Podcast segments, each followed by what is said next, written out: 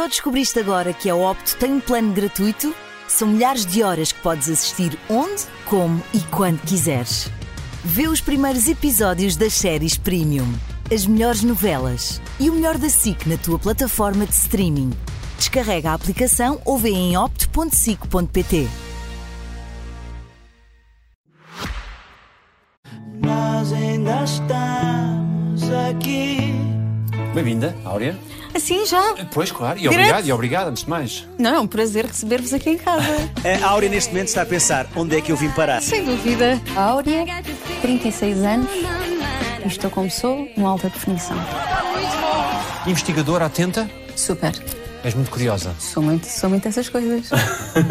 Eu acho que o Carrossel deve ser uma atriz. Tens boa intuição. Eu acho que sim, sabes? Às vezes calo um bocadinho, não lhe ligo. Deixo falar, ah, se calhar não. Mas depois no fim vou perceber que estava certa no início. Tens boa intuição para as máscaras da vida real que todas as pessoas têm. Nesse sentido, não tenho tanto. Às vezes engano-me um bocadinho. À partida, eu acho que quando nós conhecemos uma pessoa, devemos começar do zero. E partir do princípio que a pessoa que está à nossa frente é uma pessoa boa e que está disposta a conhecer-nos, que não tem armadilhas.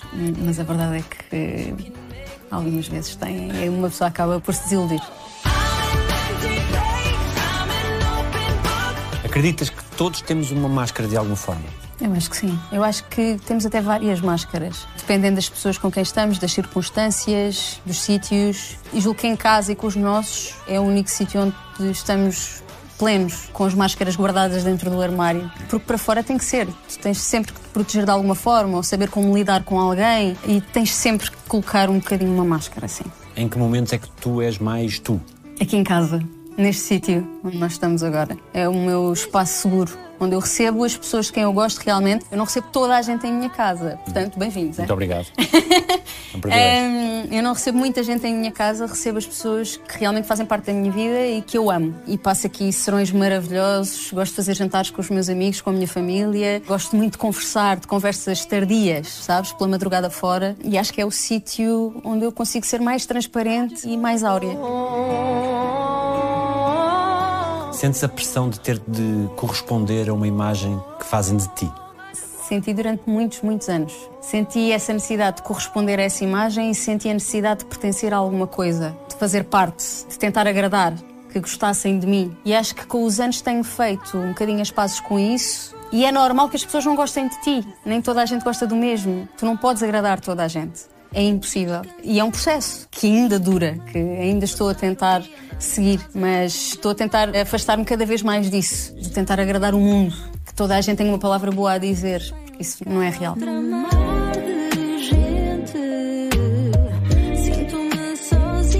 No mar de gente, sinto-me sozinha, quero ser transparente ou fugir daqui. Sim, Às vezes dá vontade de ser transparente? muitas vezes. Quando sais à rua, quando não estás bem, não te estás a sentir bem e toda a gente tem dias maus e te vêm abordar na rua, por exemplo. Eu sei que é por bem e sou muito agradecida por isso. Mas naquele momento, se calhar, eu só me apetecia estar quietinha no meu canto e que ninguém me visse. Ter aquele manto invisível à minha volta que eu pudesse meter naquele momento. Poder estar ali no meio daquela gente toda e ninguém me ver.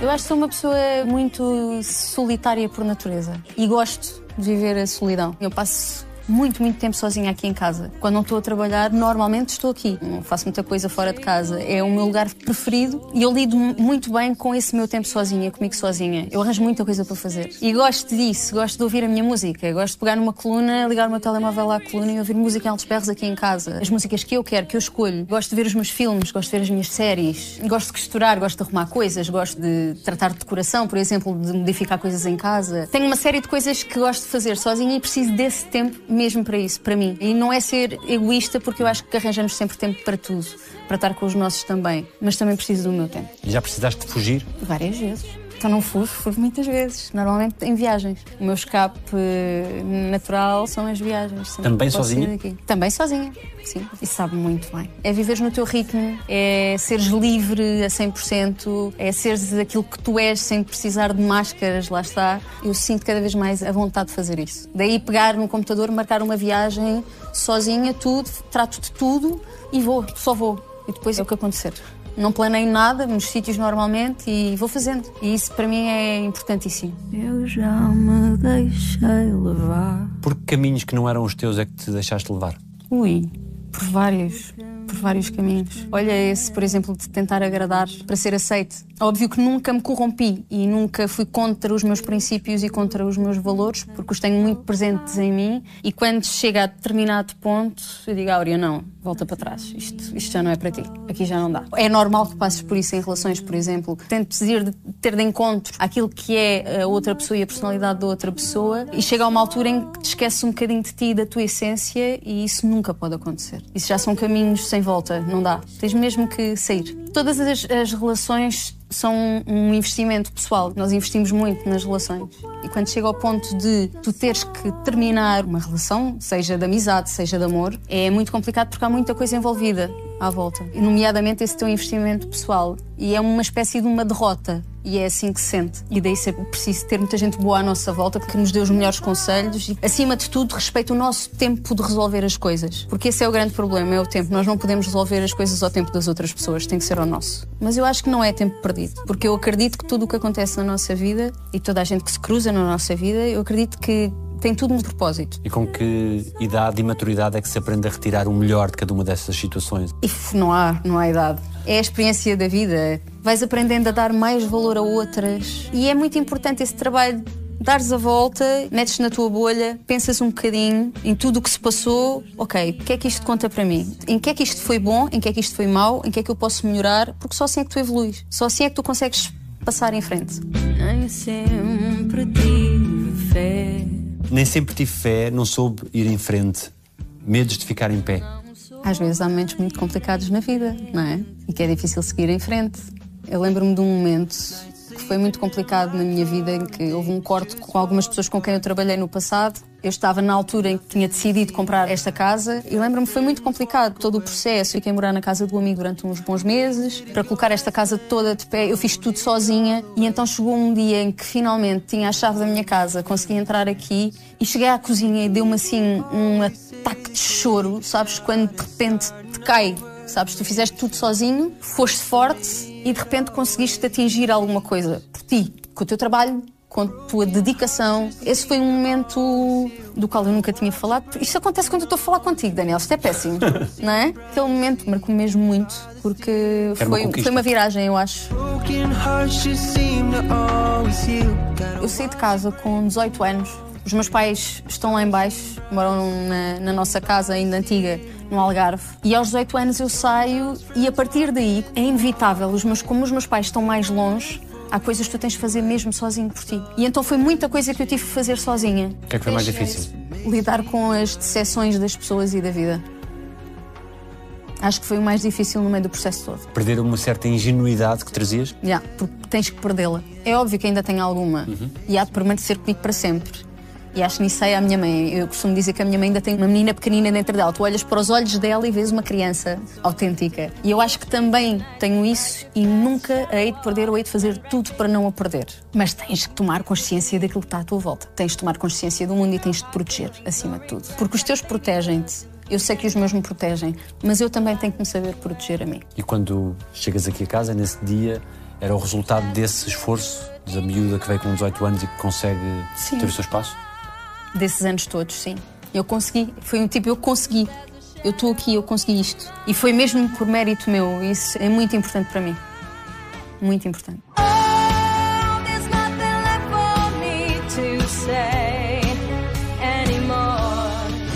Há coisas que nós conseguimos ultrapassar mais facilmente, há outras que ficam.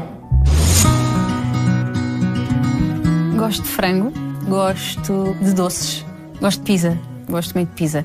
Não gosto de ginásio, de fazer desporto, mas faço um esforço.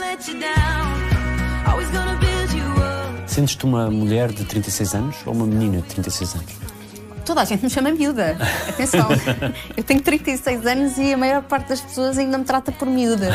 Às vezes sinto-me uma miúda, outras vezes já me sinto uma mulher. Nunca é tarde para quem tem vontade? Nunca. Se tu tens vontade de uma coisa, se tu tens um sonho, nunca é tarde para isso. Nunca é tarde para perseguires aquilo que tu queres. Estás sempre a tempo. Tens vontade de quê? Tenho vontade de viver ainda mais. E agora aconteceu uma coisa muito engraçada com o meu sobrinho, porque agora sou tia. O meu sobrinho tem quatro mesinhos. Estava no outro dia a falar com o meu irmão e estávamos a falar sobre a existência dele, não é? É engraçado. Há uns meses atrás nós nem pensávamos nisto e de repente há aqui um ser pequenino que depende de nós e que vai aprender connosco. E é, é, é tão especial, é uma coisa tão especial. E eu lembrei-me de, de uma coisa que ainda também não tinha comentado com ninguém, comentei com o meu irmão nessa noite, que foi: sabes que eu a partir de determinada altura senti que se morresse, morreria em paz, morreria tranquila, porque já consegui atingir algumas coisas na minha vida para mim são fundamentais e muito importantes. A partir do momento em que o Leonardo nasceu, tudo isso mudou. Neste momento eu só quero é viver muitos anos para poder vê-lo a crescer, para poder acompanhar o crescimento dele e para lhe dar um bocadinho de mim, porque eu acredito que nós somos todos um bocadinho dos outros, dos nossos. Uhum. E eu quero muito poder acompanhar o meu sobrinho o máximo de anos que conseguir. Alguém te conhece como só tu te conheces? O meu irmão. É muito engraçado. No outro dia aconteceu eu estar a cantar e ele chegou com a minha cunhada e com o meu sobrinho e iam ver o concerto e não me disseram nada na altura. O concerto aconteceu, saímos do sítio, chegámos a casa e a Diana diz-me: Olha, o teu irmão disse-me que havia qualquer coisa que não estava bem em ti quando entrámos no concerto. Eu fiquei assim: Mas como? No concerto supostamente está tudo normal, ninguém reparou. E realmente não estava tudo bem. Passava-se mesmo qualquer coisa. Nós temos uma ligação muito próxima, muito visceral, desde muito pequeninos. Eu não sei explicar porque eu também consigo ver isso nele. E é maravilhoso tu falares só com o olhar. É lindo, não se encontra muito. Há quanto tempo não tinha tempo. Também cantas Há quanto tempo não tinha tempo para mim. Uhum. É difícil às vezes arranjar estes bocadinhos que nós falávamos ainda há bocado, de ficar aqui em casa, ou ir para casa do meu irmão, ou ir para o Algarve para casa dos meus pais, ou fazer uma viagem, por curta que seja. Às vezes é complicado arranjar esse tempo. Tu olhas para a tua agenda e começas a perceber, ok, tenho uma viagem para aqui, no dia a seguir posso voltar, ou posso voltar na própria noite para ver se ainda tenho amanhã do dia a seguir, para ver se consigo aproveitar para ir almoçar com os meus amigos, mas depois à noite já tenho outro concerto noutro sítio, portanto já tenho que fazer outra viagem, se calhar vou ter que dormir nesse sítio. É uma azáfama que eu gosto na verdade. Eu gosto da minha vida. Adoro essa falta de rotina. A mim faz-me bem. Eu gosto disso. Quando é que precisas de um outro? Quando é que tens necessidade de não ser só tu? Na alegria ou na dor? Nas duas. É importante saber nas duas. Eu tenho muita tendência natural de, na dor, me isolar e de ficar sozinha. Então, os meus amigos já sabem. Quando eu estou muito tempo sem dizer nada, é porque alguma coisa não está como devia estar. Mas tenho tentado melhorar isso e tenho tentado cada vez mais dividir também essa dor com eles, porque faz falta e é preciso, porque eles nos amam e gostam de saber e gostam de tentar ajudar, não é? Porque a primeira coisa logo que me aparecia na cabeça era eu partilho nos momentos de alegria, claro. Os momentos de alegria são os mais fixos, mas é importante partilharmos os dois. Andei perdida. O que é que fizeste quando andaste perdida pelo caos? Andei mesmo perdida pelo caos. O que é que é o caos? O caos é tu perderes um bocadinho o fio à meada e não saberes muito bem já o que é que queres fazer, o que é que não queres fazer, com quem é que queres estar, onde é que não queres estar. Penso demais. Uhum. Eu estou sempre a pensar. E daí ter muitas insónias e viver muito a madrugada. Com ansiedade? Alguma. De resolver os problemas, de resolver coisas na minha cabeça. Mas o caos era no meio profissional, no meio pessoal? Tudo junto. Porque se as pessoas pensam que a vida profissional é sempre uma linha reta, muito direitinha, em que as coisas acontecem sempre bem, está tudo certo, nós sabemos sempre o que é que vamos fazer. Não.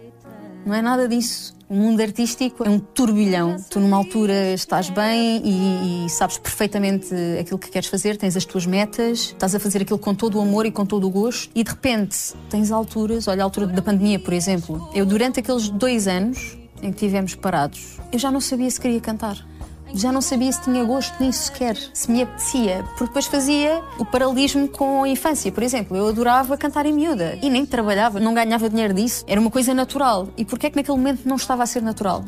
Porque é que não saía? E fez-me meter muita coisa em causa essa altura, na verdade. Sim, eu vi o espelho a falar eu acabei por me encontrar. Eu tive uma coisa boa na pandemia, a nível pessoal. Felizmente, eu, na altura, mesmo no início do confinamento, do primeiro confinamento, eu peguei nas minhas coisas, peguei no carro e fui para a casa dos meus pais. E eu não passava tanto tempo com eles há anos. E então passei o primeiro confinamento inteiro na casa deles, com a comidinha da mãe, com o colinho do pai. E isso para mim foi muito importante. E acho que foi uma ajuda preciosa no meio do processo todo. Acho que foi assim a maior salvação. Porque depois tu ias às redes sociais e ainda tentar ma manter algum contacto com aquilo que era o exterior e o público, e às vezes lias coisas muito cruéis.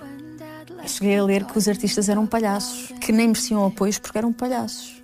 Quando tu tinhas ao mesmo tempo pessoas a passar fome, com famílias inteiras sem dinheiro, não sabiam o que é que haviam de fazer já à vida. E quando os artistas, o meio artístico é do meio mais solidário que tu podes ter. Qualquer coisa que seja preciso, nós estamos lá, nós ajudamos com aquilo que temos, que tivermos. Somos os primeiros a dar o passo à frente. E quando tu lês num momento em que estás mal e toda a tua classe está mal, que são todos uns palhaços que não merecem ser ajudados, é normal que, que doa, não é? Que magoou. E aquele magoou-me. Gosto de praia, gosto de viagens, não gosto de vento, não gosto de acordar cedo. Dancei sozinha, É bom dançar sozinha? É, também gosto de dançar sozinha. E quando se cai e se morde a língua e se aguenta, fica-se mais forte? Sempre. Pelo menos é o que eu espero que me aconteça sempre. O que é que é cair? É quando todas as esperanças e expectativas que tu puseste em cima de alguma coisa de repente vão por água abaixo e nada é como tu pensaste que ia ser. E de repente cais. E é dura a queda. Mas se tu reunires as pecinhas todas no sítio certo, se tiveres as pessoas que estão à tua volta, ajudam também a ir a apanhar um bocadinho dos telhaços que ficaram perdidos, tu sais melhor e sais mais forte. E pronto para a próxima, porque sabes que vai voltar a acontecer. Vai sempre voltar a acontecer. E isso mexe com o ego? Nós tentamos que não. Eu acho que o meu ego é tranquilinho, até. Vai lidando bem com isso. E tem pessoas que me ajudam muito também nos momentos mais chatos, que para mim é fundamental. O que é que já não volta e que precisavas que voltasse? Há algumas pessoas que infelizmente já não vão voltar mais e alguns momentos, porque há quem diga que nós não devemos viver no passado e que devemos estar é aqui no presente, mas eu sou muito apologista de reviver momentos passados. Eu sou daquelas pessoas que adorava ter filmagens ou que os nossos olhos pudessem gravar os momentos, sabes? E que de repente tu carregasses num botão e pudesses ir aos teus 10 anos a uma festa de Natal na garagem dos teus avós no Alentejo, por exemplo. Adorava poder reviver esses momentos. Tenho muita pena que isso não possa acontecer. A que memórias é que tu voltas mais vezes? Olha, volto muito a essas, da minha infância com os meus avós. Foi mesmo muito importante para mim. Aos momentos com os meus amigos na escola, da fase da universidade, em que eu costumo dizer que era feliz e não sabia, que era muito feliz. E já passei por muitos momentos felizes também com a minha profissão. Muito felizes. Não quis falar com a saudade. Há momentos em que tu não queres falar com a saudade? A. Porque dói muito. Falar com a saudade dói? Às vezes dói. Dói muito. Porque à partida, falar com saudade é uma luta perdida, não é? Só estás a reviver aquilo que te magoou. A saudade está muito associada à perda. Então dói. Há momentos em que tu precisas falar com essa saudade, em que precisas de Às mexer. vezes tem que ser. Às vezes tem que ser. Eu prefiro ver as coisas de outra forma. Ou lidar com a saudade de outra forma. Tento. Tento imaginar coisas. Por exemplo, com o meu avô, que já faleceu há uns bons anos, eu tenho muito um hábito de ir à casa dos meus pais, ainda hoje. E a primeira coisa que eu vejo quando chego lá é o meu avô no muro de casa, à minha espera. É uma maneira de lidar com saudade. Para mim. É uma maneira de sentir a presença dele, é fixe. Tal como a minha avó. Mantém-lo vivo. Sempre. Há um filme muito bonito que se chama Coco, que diz que enquanto nós tivermos a memória das pessoas dentro de nós, enquanto nós as mantivermos vivas dentro de nós, elas não morrem. E eu faço isso com as minhas pessoas. Esse concerto que deste depois do- da morte do teu avô e que falaste no último alta definição, No dia em que eu soube que o meu avô morreu, estava a fazer as malas para ir para um concerto. E lembro-me de pedir muitas desculpas aos meus pais, muitas desculpas, porque sabia que estava a falhar numa altura muito importante da vida do meu pai e num momento muito duro para ele. é já uma cicatriz em que cresceu pele nova por cima ou ainda é uma, uma ferida aberta? Eu acho que vai ser sempre um bocadinho uma ferida aberta, sabes? Há coisas que nós conseguimos ultrapassar mais facilmente, há outras que ficam. A única maneira que eu arranjei de lidar com isso foi se alguma coisa do género voltar a acontecer, se isto voltar a acontecer, eu não vou lidar da mesma maneira. Vou mudar. Eu cancelo o que tiver a cancelar. Eu não vou falhar aos meus. Aprendi.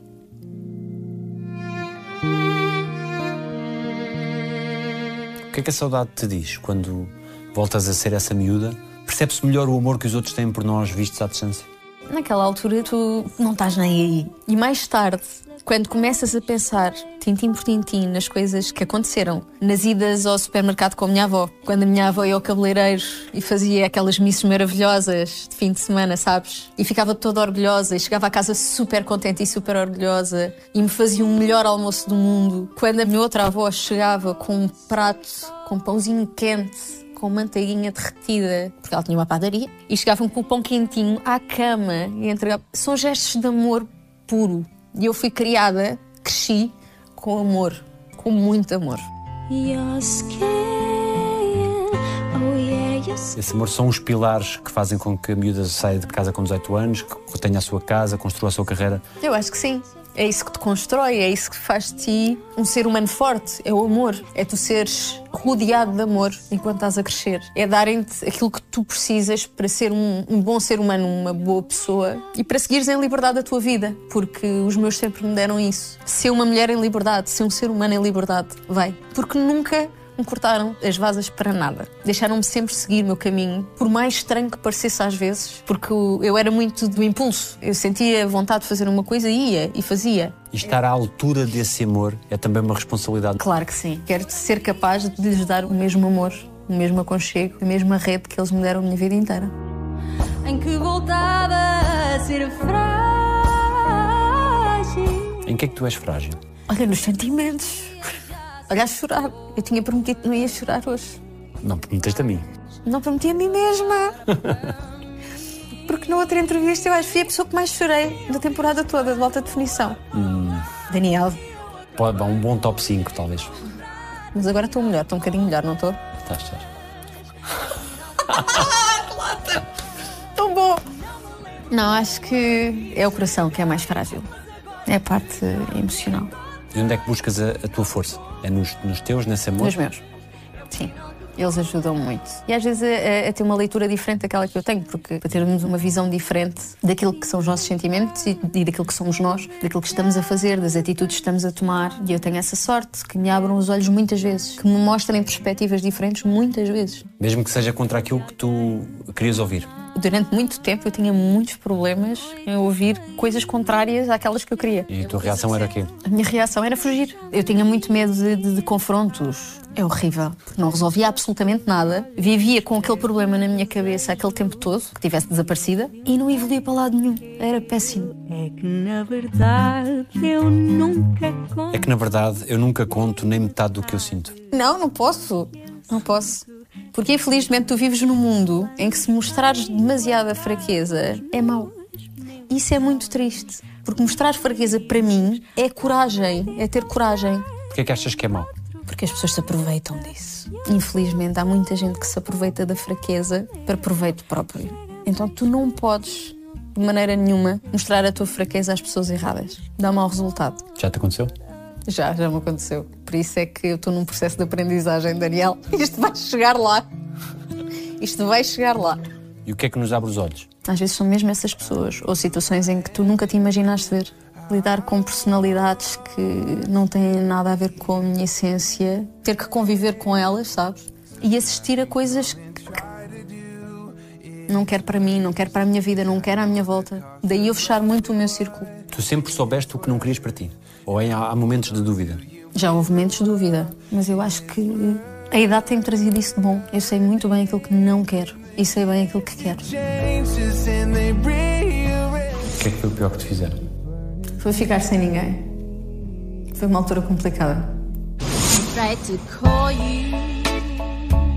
Gosto da minha família, gosto dos meus amigos, gosto de texturas, gosto de costurar. Eu arranjo a minha roupa toda, gosto de pensar em peças para fazer. Estás onde querias estar, tens o que querias ter. Tenho muita coisa que queria, eu agradeço todos os dias. Tudo o que me aconteceu até hoje, tudo o que eu fiz até hoje, as pessoas que tenho conhecido na minha vida, mesmo as más. E estou feliz com aquilo que tenho agora. Eu quero mais.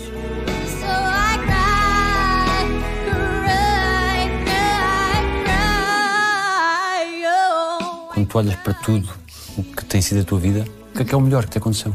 Pá, Eu tenho muita sorte em fazer aquilo que gosto, por isso é que sou agradecida todos os dias.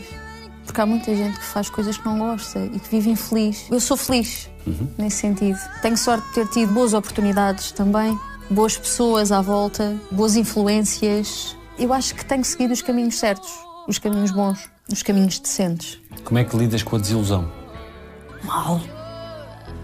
Eu tento não criar expectativas normalmente. Mas isso é o que todos nós dizemos, não é? Não vamos criar expectativas porque depois a desilusão é maior. Mas tu acabas sempre por construir alguma coisa. Por mais que digas isso, há sempre qualquer coisinha aqui dentro. Ah, espero que isto aconteça. A desilusão faz parte. É encará-la de frente.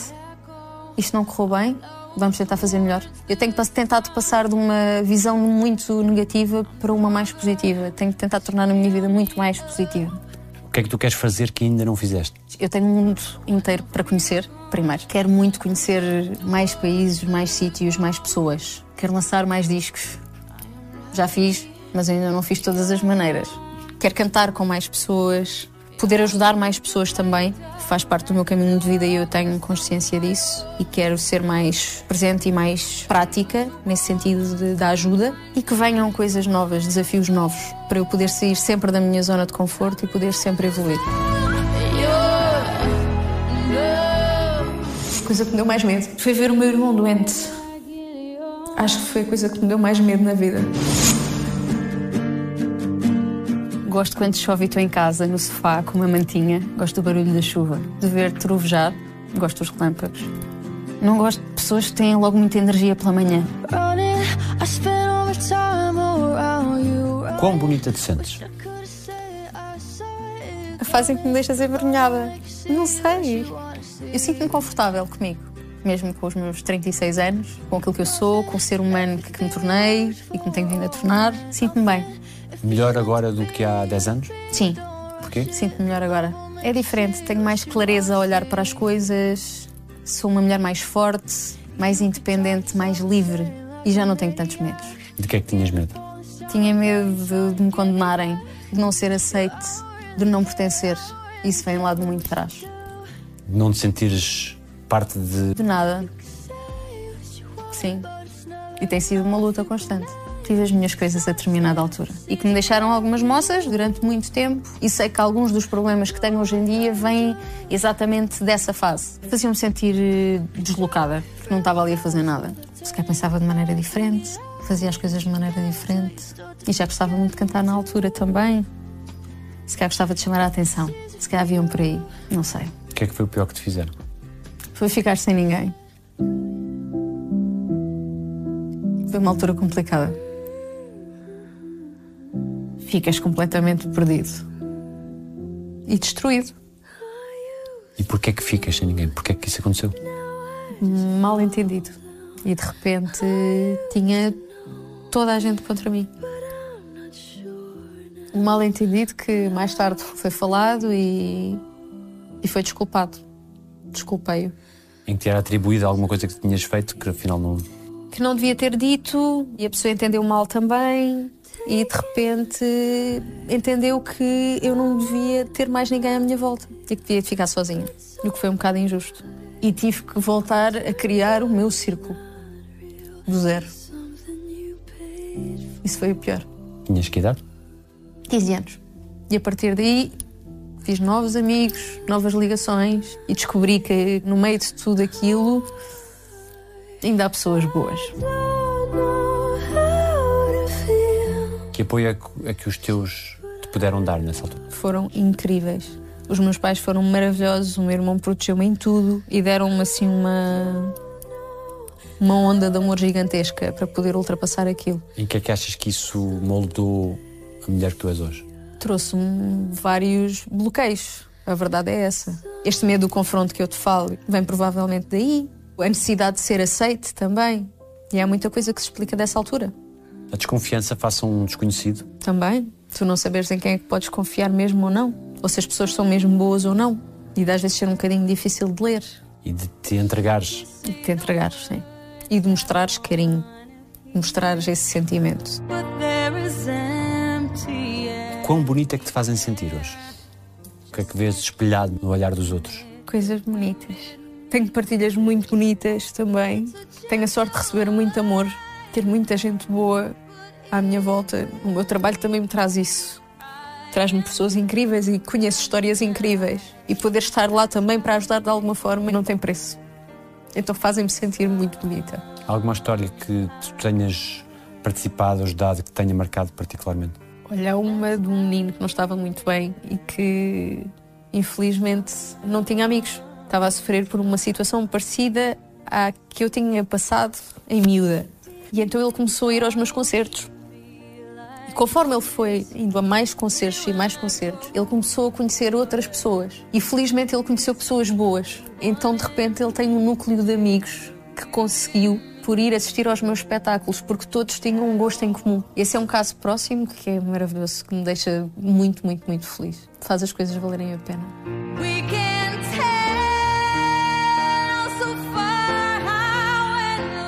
Já alguém te amou à tua medida? Eu acho que sim. Já conheci pessoas muito boas e que sei que deram o melhor de si para me fazer feliz. Mas às vezes o, o- problema é que os caminhos deixam de se cruzar e não vale a pena forçar isso. E fica um carinho gigantesco à mesma cá dentro. Porque eu acho que tu, quando amas uma pessoa, ou quando uma pessoa te ama a ti, é impossível tu perderes esse amor por completo. Eu acho que se transforma noutra coisa e fica sempre aqui. E acho que sim, que já me amaram à medida que eu precisava. É triste não ter sido amor para sempre. É triste não ter sido amor para sempre?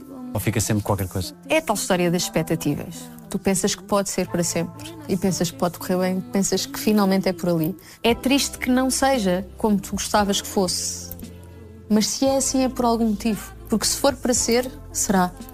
E se aconteceu assim, é porque aquela pessoa tem outra coisa à espera e é porque eu tenho outra coisa à minha espera também. Quando uma relação acaba por se tornar pública e termina, é, é mais difícil de gerir. Eu estou só a viver a minha vida.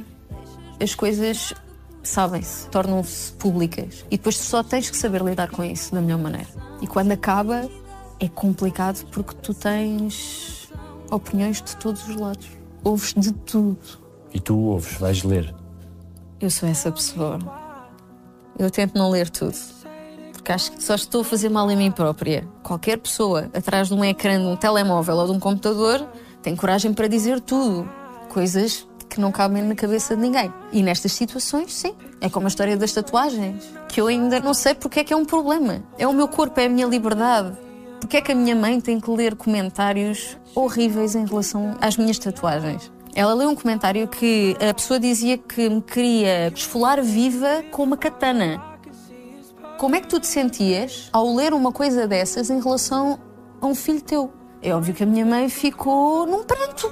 Porquê é que as pessoas têm este nível de maldade? O que é que passa pela cabeça de um ser humano que diz uma coisa horrível destas? Não tem filhos? É horrível.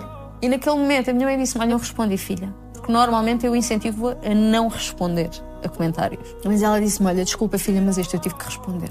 E tens feito mais tatuagens? Já tenho mais algumas para fazer. O que é que acrescentaste? Desde o último, acho que acrescentei este? Que é? que é uma menina que fiz em Paris. Que achei que tinha tudo a ver. Eu gosto de fazer uma tatuagem por onde passo. Fiz estas andorinhas, fiz o silêncio, Porquê? porque é muito importante para mim. O amor, não sei se já tinha, se calhar já, se calhar não. O que é que é o amor? O amor é tudo. É tudo na vida. É aquilo que me move. É o amor. Qual foi a maior manifestação de amor que tiveram para contigo? Toda a vida dos meus pais é uma manifestação de amor incrível para mim e para o meu irmão. Tu criares um filho é a maior manifestação de amor de todas. E dar-lhe aquilo que é bom. E não estou a falar de material, estou a falar daquilo que é importante. O que é que é importante? É tu seres uma boa pessoa, é teres um bom coração, é saberes fazer a coisa certa, é não prejudicares o outro deliberadamente, seguires o caminho bom e viveres em paz e em liberdade. Como é que os teus pais te passaram isso? Ralhavam quando tinham que ralhar, falavam quando tinham que falar. Eu e o meu irmão sempre fomos muito habituados a sentar à mesa e falar, conversar. Isso para nós é uma coisa muito natural e ainda fazemos isso. E nós aqui, eu, eu, o meu irmão e a minha cunhada, fazemos muito isso os três. Passar noites inteiras a debater tudo e mais alguma coisa. E isso para mim é importantíssimo. Faz parte do meu dia a dia. Acrescentaste o adeus também? Acrescentei o adeus. Para que é que serve? Porque o meu avô, quando me cumprimentava, cumprimentava-me sempre com adeus. Ele dizia-me sempre adeus. Adeus, Arinha. quando me cumprimentava, era quando dizia olá e quando dizia adeus. Era sempre o adeus. Que é que mais te orgulhas? Olha, orgulho-me do caminho que fiz até aqui. Tenho que ter orgulho nele, com tudo o que tem de bom e de mau. Orgulho-me das pessoas que tenho à minha volta. Eu falo muito delas e é mesmo porque elas são mesmo importantes. Orgulho-me de manter esta menina dentro dos meus olhos, apesar de tudo o que já aconteceu. De manter esta visão bonita das coisas, porque eu acho que tenho uma visão bonita das coisas ainda assim. Falas muito de liberdade. O que é que é um sentimento tão caro para ti? Porque é cada vez mais difícil de sermos livres com tudo aquilo que nós somos da cabeça aos pés. Anseias por esse momento em que pudesses ser exatamente tudo aquilo que és. Eu acho que também não queria ser exatamente daquilo que eu sou em todo o lado. Eu gosto de guardar essas coisas para algumas pessoas, mas gostava de ser um bocadinho mais. Eu sem medos, sem problemas, sem medo de ser julgada, sem medo de apontarem o dedo. Porque hoje em dia, qualquer coisa que tu digas é um escândalo. Tens de ter muito cuidado com as coisas que dizes. E viver constantemente com esta censura é tramado. One, two, Qual foi a melhor coisa que disseram sobre ti?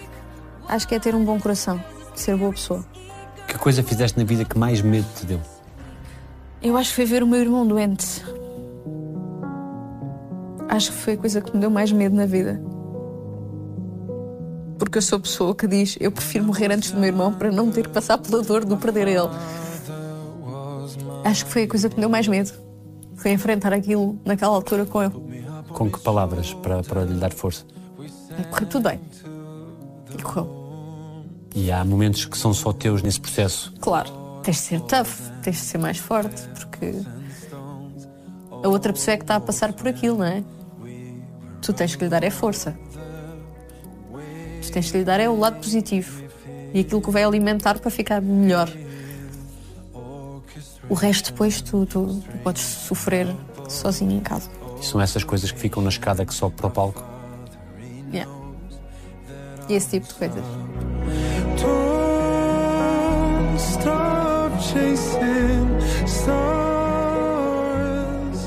Gosto de calor, gosto de lareira, gosto de fotografias, não gosto que não respeitem silêncios, não gosto de pessoas mentirosas. Um grande aplauso para a nossa nova investigadora. Que talento, que beleza, Áurea! A máscara dá algum medinho ou é só diversão? A máscara dá medinho, claro que dá. É um desafio novo. É normal que dê assim um medinho. E eu levo tudo muito a sério, Daniel. Eu pensava que era um homem, mas depois de repente mudei, Já dei aqui a a todos. opinião. É natural. Pronto. Acontece. E sem revelares muito a tua técnica, que vais ter truques só teus para tentar. Eu é ter que tomar algumas notas e vou investigar ali um bocadinho. Olha que eu vou muito pela voz. Eu acho que pode ser uma atriz. Gosto de madrugadas, gosto de boas conversas, não gosto de me tirem do sério e da minha paz. Qual é o teu defeito mais fácil de aceitar? Oh, já sei. É o telemóvel. Tipo, falar ao telemóvel. Ou demorar muito tempo a responder. É meu. É uma coisa minha. A minha mãe aceita. A minha mãe. Qual foi assim, o máximo de tempo que alguém esperou por uma resposta urgente? O Miguel, o meu agente, está sempre, sempre a dar-me na cabeça. Já respondeste? Já fizeste? Ainda não me respondeste a isto. Mas ele desculpa, lá está. Já sabe como é que é. De que é que sentes culpa? Olha, de ser assim, por exemplo, porque é que eu demoro tanto tempo a responder às pessoas? Porque a ficar calada. Mas não, o pensamento é: ai, mas já passou este tempo todo. Então agora o que é que eu vou dizer? Agora não sei. Mas vão não dizer nada. Depois vem a história do confronto. É que se eu disser alguma coisa agora, vai haver confronto. Pescadinha de rabo na boca. Então fico quietinha. É o tal manto da invisibilidade. Ninguém me vê. Ninguém me vê. É for quase uma criança nisto. É horrível. Gosto de cinema. Gosto da minha casa. Gosto de pormenores. Não gosto de não ter razão. Porque eu gosto às vezes. Scratch my back. Quem é a pessoa mais interessante que conheces? Ah, eu tenho várias pessoas muito interessantes e que me inspiram muito todos os dias da minha vida. O meu irmão, principalmente, é das maiores inspirações todas. O que é que precisarias para ser ainda mais feliz? Ah, eu estou feliz. Eu estou muito feliz assim, acredita. Eu acho que estou onde devia de estar e como devia de estar. Avanço sem olhar para trás. Em que momentos avanças sem olhar para trás? nos mesmos em que desisto, nos momentos em que vejo que está tudo feito, já não vale a pena ir ali, está tudo certo, fiz o que tinha a fazer, fiz o que podia fazer, é avançar sem olhar para trás. Se pudesses regressar a um momento do teu passado, a um só momento, onde regressarias? Olha, um era aquele que eu estava a falar há bocado dos natais na garagem dos meus avós. Gostava de reviver isso. E gostava muito de reviver o primeiro momento em que olhei para o meu sobrinho, que ainda está presente, atenção, ainda passou pouco tempo. Mas sei que daqui a uns anos vou querer muito, muito, muito, muito, muito reviver esse momento. Foi incrível. Ficou alguma coisa por dizer a alguém? Sim, acredito que sim. O que é que dirias, se pudesses? Acho que a seu tempo, se essas coisas tiverem mesmo que ser ditas, eu vou sentir uma vontade em mim tão grande de as dizer que vou ter que voltar atrás e dizer essas mesmas coisas a essas pessoas. As memórias mais fortes são as boas ou as más? As duas. Dou muita importância às boas e às más. E são as duas muito importantes. Quando olhas para o futuro, o que é que vês? Está tudo muito incerto, está tudo muito difícil, está tudo muito complicado. Incerteza. Espero que melhore. Alguém te deve um pedido de desculpas. Sim. Esperas que peça? Não. Estou tranquilo. O que é que é fazer-te mal? É mexer com os meus sentimentos de forma negativa. Isso é fazer-me mal. É mentirem. É mexerem com as minhas fraquezas. Pediste desculpa a todas as pessoas a quem querias pedir. Eu tento. Não sei se podia todas. Eu penso tanto e faço tanto esse exercício que é de chegar a essa conclusão por mim e de pedir. Se te fosse garantida uma resposta a uma qualquer pergunta tua, que é que tu querias mesmo saber? Gostava de saber hum, como é que são as coisas para lá disto que nós temos aqui. Gostava de saber como é que é o que chamam além. Gostava de saber o que é que está para lá. Para onde é que aqueles que nós gostamos tanto, tanto, tanto, tanto, tanto nesta vida vão quando desaparecem. O que é que dirias àquela miúda de 15 anos, Áurea, que ficou sem amigos, se encontrasses hoje, o que é que lhe dirias? Para ser forte e que a vida dá muitas voltas. O que é que dizem? Os teus olhos. Continuam a dizer o mesmo. O melhor está sempre para vir. Obrigado. Obrigada. Está melhor hoje. Não chorei tanto. Graças a Deus. Estiveste confortável aqui em casa? Querem comer alguma coisa? Tá bom. Já está na altura ou não? A sério que ninguém está com fome? Eu, eu também. Então vai. Tu estás. Podes comer qualquer coisa. Não, não, estou bem.